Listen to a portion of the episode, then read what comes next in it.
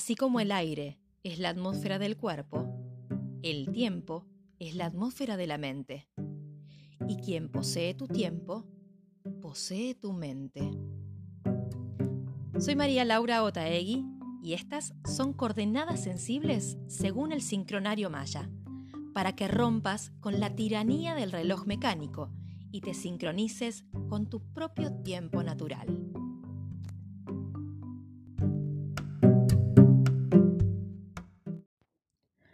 Hola, bienvenidos, bienvenidas.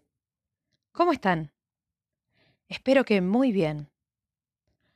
Hace tres días que comenzamos la onda encantada del sol y ya recibí algunos comentarios sobre lo movilizantes que son algunas de las preguntas planteadas. Así que me alegro mucho.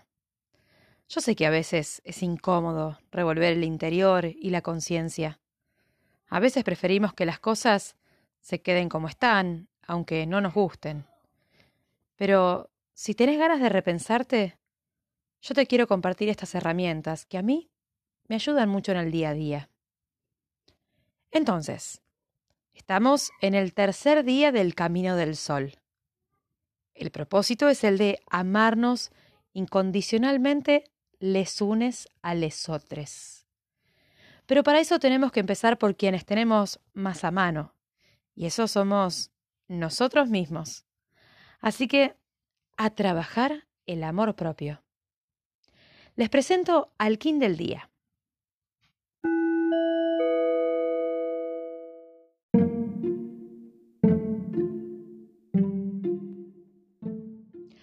Viento eléctrico blanco. Activo con el fin de comunicar, vinculando el aliento. Sello la entrada del espíritu con el tono eléctrico del servicio.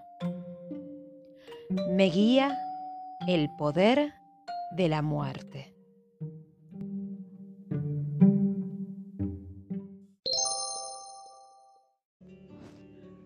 Refinamos los sentidos para activarnos con la comunicación.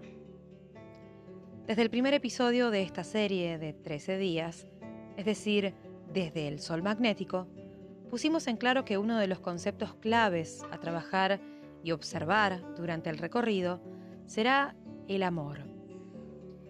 El amor, más allá de todas las definiciones que podamos esbozar, necesita de un otro, que no necesariamente es un otro físico ajeno, sino que también podemos ser nosotros mismos.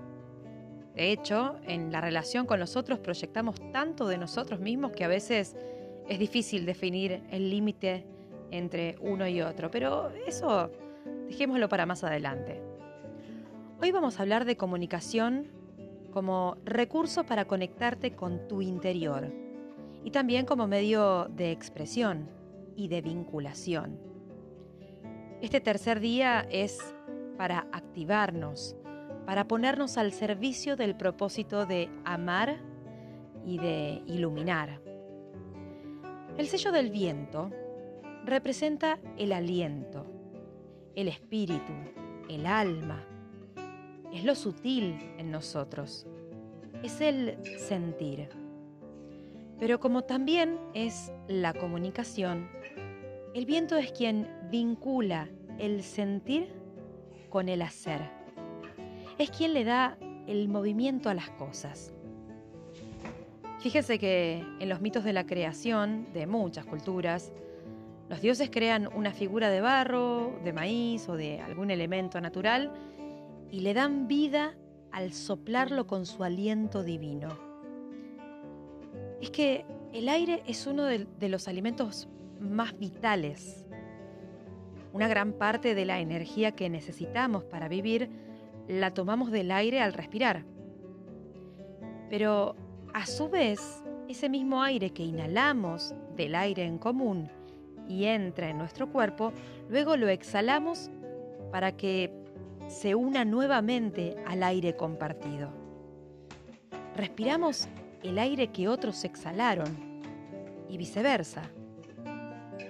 ahora que estamos en, épocas de pandemia tenemos mucha conciencia de eso, pero por lo general no nos damos cuenta de lo mucho que estamos unidos e interconectados todos. El viento es la comunicación, que no se trata solo de hablar o escuchar, sino que se trata principalmente de una unión en común. Comunicamos en muchísimos sentidos. Somos creadores a través de la palabra, a través de los pensamientos, que también son palabras. Por eso, en estos días, quiero invitarte a que prestes atención a las palabras que surgen en tu comunicación con vos misma. ¿Cómo te nombras en tu interior? ¿Qué adjetivos te decís cuando algo te sale bien o mal? ¿Cuántas veces te decís Qué inútil, qué torpe, qué idiota. ¿Te permitís palabras de aliento? ¿Tu comunicación interior es amorosa, comprensiva o por el contrario es represiva, violenta?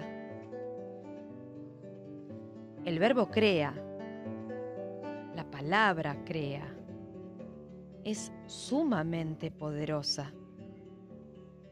Con, tan solo escuchar una palabra se crea en nuestra mente millones de emociones, pensamientos, recuerdos, ideas.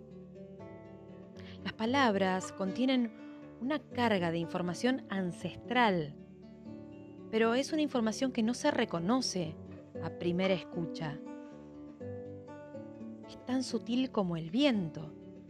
Penetra por lugares que ni percibimos. Por esto, si queremos activar y mejorar el amor que damos y recibimos, tenemos que revisar nuestra comunicación. La primera condición de toda comunicación es el respeto. ¿En qué sentido? En el que todos y cada uno de nosotros tenemos el derecho de acceder a la información y construir la realidad por nuestros propios medios, a nuestra manera.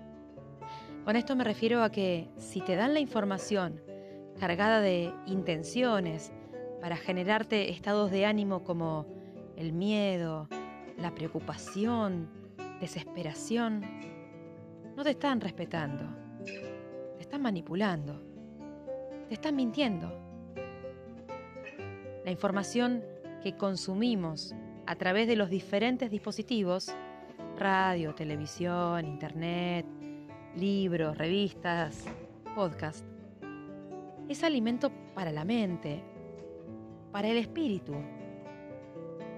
También es alimento la música, los sonidos, los colores y la combinación de estos elementos nos generan estados internos. Así como ayer te propuse revisar qué tipo de alimentos le das a tu cuerpo, hoy te propongo que revises cómo te comunicas con vos y con el mundo. Qué tipo de información consumís y que si no te está haciendo bien, siempre podés apagar el aparato. Y si podés también apaga tu mente para escuchar el silencio y ver de verdad lo que pasa en tu universo. Igual yo sé que no es tan fácil escuchar de verdad y tampoco es fácil el silencio. Por eso les dejo un par de frases con la intención de que abran en ustedes espacios para repensar. La primera es del dramaturgo italiano Luigi Pirandello y la segunda es un poco enroscada, no es tan fácil, pero expone una verdad tan contundente y profunda como solo Jiddu Krishnamurti podía comunicar.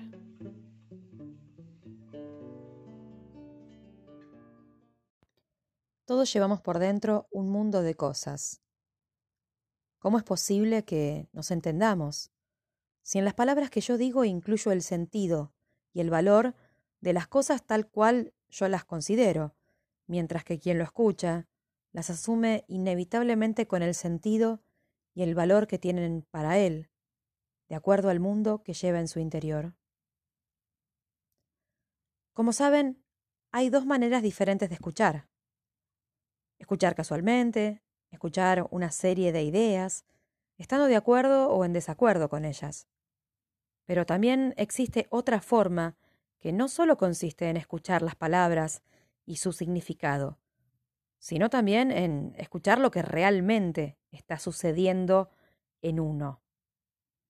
Si escuchás de esa manera, entonces lo que dice quien te habla tiene relación con lo que escuchás de vos mismo. Y así no estás solamente escuchando al que habla, lo cual es irrelevante, sino que percibís todo el contenido de su propio ser. Si escuchás con esa intensidad, al mismo tiempo y en el mismo nivel, estás participando, estás compartiendo lo que de hecho está sucediendo. En ese momento, uno tiene la pasión que transforma lo que es.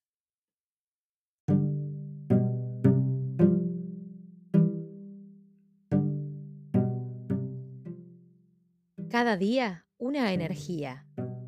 Cada día una nueva oportunidad para sincronizarte con tu propio tiempo. Soy María Laura Taegui y estas fueron las coordenadas sensibles según el sincronario Maya. Seguinos en Spotify y Anchor. Hasta la próxima.